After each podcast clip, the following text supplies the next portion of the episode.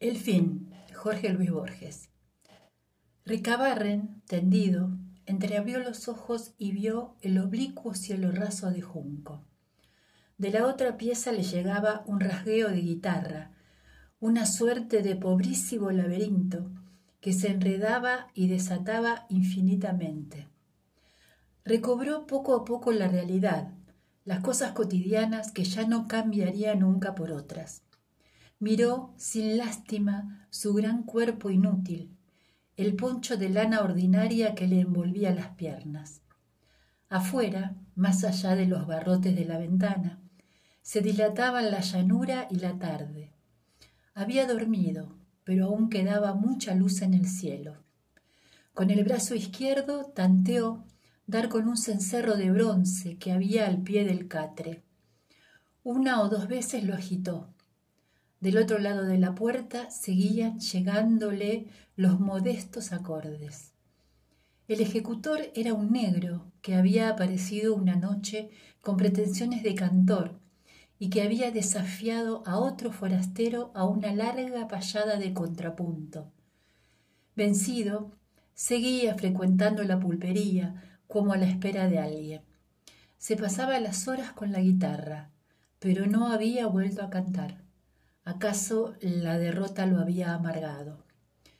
La gente ya se había acostumbrado a ese hombre inofensivo. Recabarren, patrón de la pulpería, no olvidaría ese contrapunto. Al día siguiente, al acomodar, al acomodar unos tercios de yerba, se le había muerto bruscamente el lado derecho y había perdido el habla.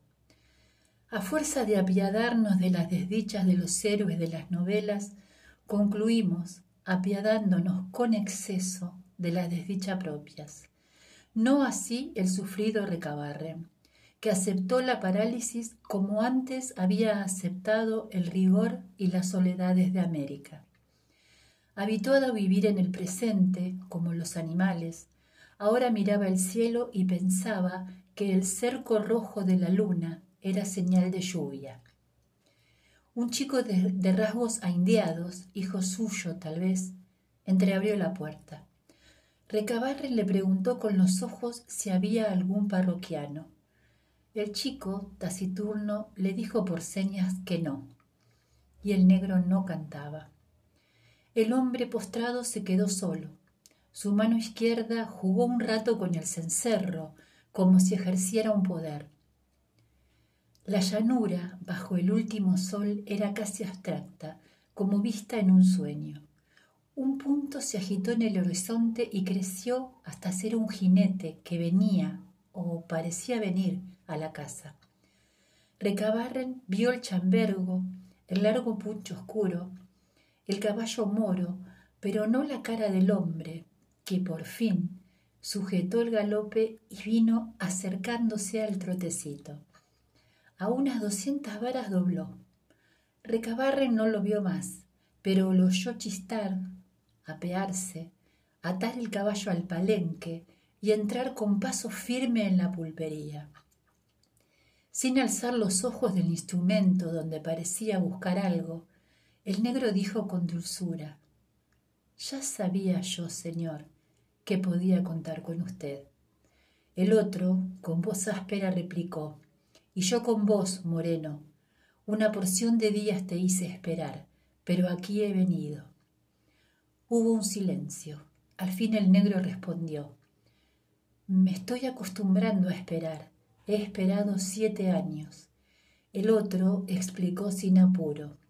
Más de siete años pasé yo sin ver a mis hijos. Los encontré ese día y no quise mostrarme como un hombre que anda a las puñaladas. Ya me hice cargo, dijo el negro. Espero que los dejó con salud. El forastero, que se había sentado en el mostrador, se rió de buena gana. Pidió una caña y la paladeó sin concluirla. Les di buenos consejos, declaró, que nunca estén de más y nunca cuesten nada les dije, entre otras cosas, que el hombre no debe derramar la sangre del hombre. Un lento acorde precedió la respuesta del negro. Hizo bien, así no se parecerán a nosotros. Por lo menos a mí, dijo el forastero, y añadió como si pensara en voz alta, mi destino ha querido que yo matara, y ahora otra vez me pone el cuchillo en la mano. El negro, como si no lo oyera, observó. Con el otoño se van acortando los días. Con la luz que queda me basta, replicó el otro poniéndose de pie. Se cuadró ante el negro y le dijo como cansado, Deja en paz la guitarra, que hoy te espera otra clase de contrapunto.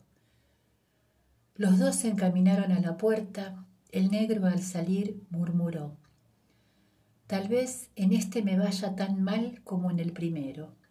El otro contestó con seriedad, En el primero no te fue mal, lo que pasó es que andabas ganoso de llegar al segundo. Se alejaron un trecho de las casas caminando a la par.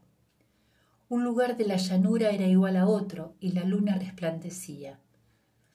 De pronto se miraron, se detuvieron y el forastero se quitó las espuelas. Ya estaban con el poncho en el antebrazo cuando el negro dijo, Una cosa quiero pedirle antes que nos trabemos que en este encuentro ponga todo su coraje y toda su maña, como en aquel otro de hace siete años, cuando mató a mi hermano. ¿Acaso por primera vez en su diálogo Martín Fierro oyó el odio? Su sangre lo sintió como un acicate. Se entreveraron y el acero filoso rayó y marcó la cara del negro. Hay una hora de la tarde en que la llanura está por decir algo. Nunca lo dice, o tal vez lo dice infinitamente y no lo entendemos. O lo entendemos, pero es intraducible como una música. Desde su catre, Recabarren vio el fin. Una embestida y el negro reculó, perdió pie, amagó un hachazo a la cara y se tendió en una puñalada profunda que penetró en el vientre. Después vino otra que el pulpero no alcanzó a precisar y Fierro no se levantó. Inmóvil, el negro parecía vigilar su agonía laboriosa. Limpió el facón ensangrentado en pasto y volvió a las casas con lentitud, sin mirar para atrás. Cumplida su tarea de justiciero, ahora era nadie. Mejor dicho, era el otro, no tenía destino sobre la tierra y había matado a un hombre. De Ficciones 1944.